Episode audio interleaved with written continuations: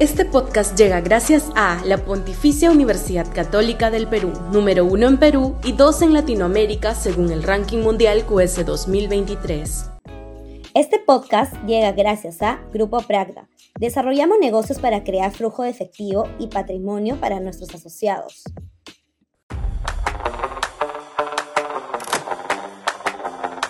Un Congreso con 7% de aprobación es decir, absolutamente sin legitimidad representativa,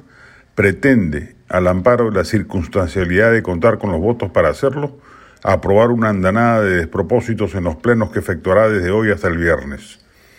desde la probable destitución arbitraria de los integrantes de la Junta Nacional de Justicia, pasando por la eliminación de las PASO, el debilitamiento de la colaboración eficaz, de la extinción de dominio, la creación de una comisión para reformar el sistema interamericano de derechos humanos, la suspensión del financiamiento del Perú a la OEA, el bachillerato automático hasta el 2024, hasta brindarle una segunda oportunidad a universidades no licenciadas.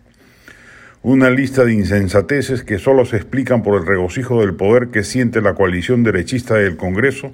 en algunos casos con el apoyo de la bancada de Perú Libre, que no solo dañará aún más el nivel de descrédito que adolece el legislativo, sino que ejercerá un impacto tremendo en las posibilidades electorales de justamente la derecha en general, aún la no congresal,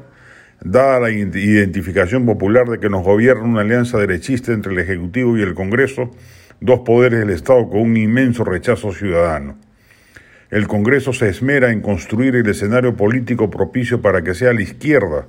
que debería pagar las consecuencias de su inefable apoyo al desgraciado gobierno de Pedro Castillo y que hoy, gracias a cosas como las que citamos en esta columna, aprovechan la circunstancia para presentarse como virginal alternativa política.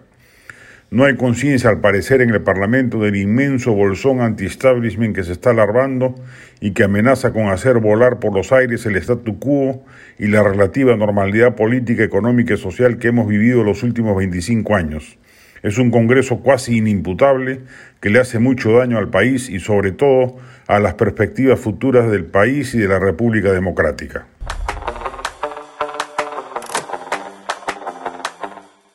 Este podcast llega gracias a la Pontificia Universidad Católica del Perú, número uno en Perú y dos en Latinoamérica según el ranking mundial QS 2023.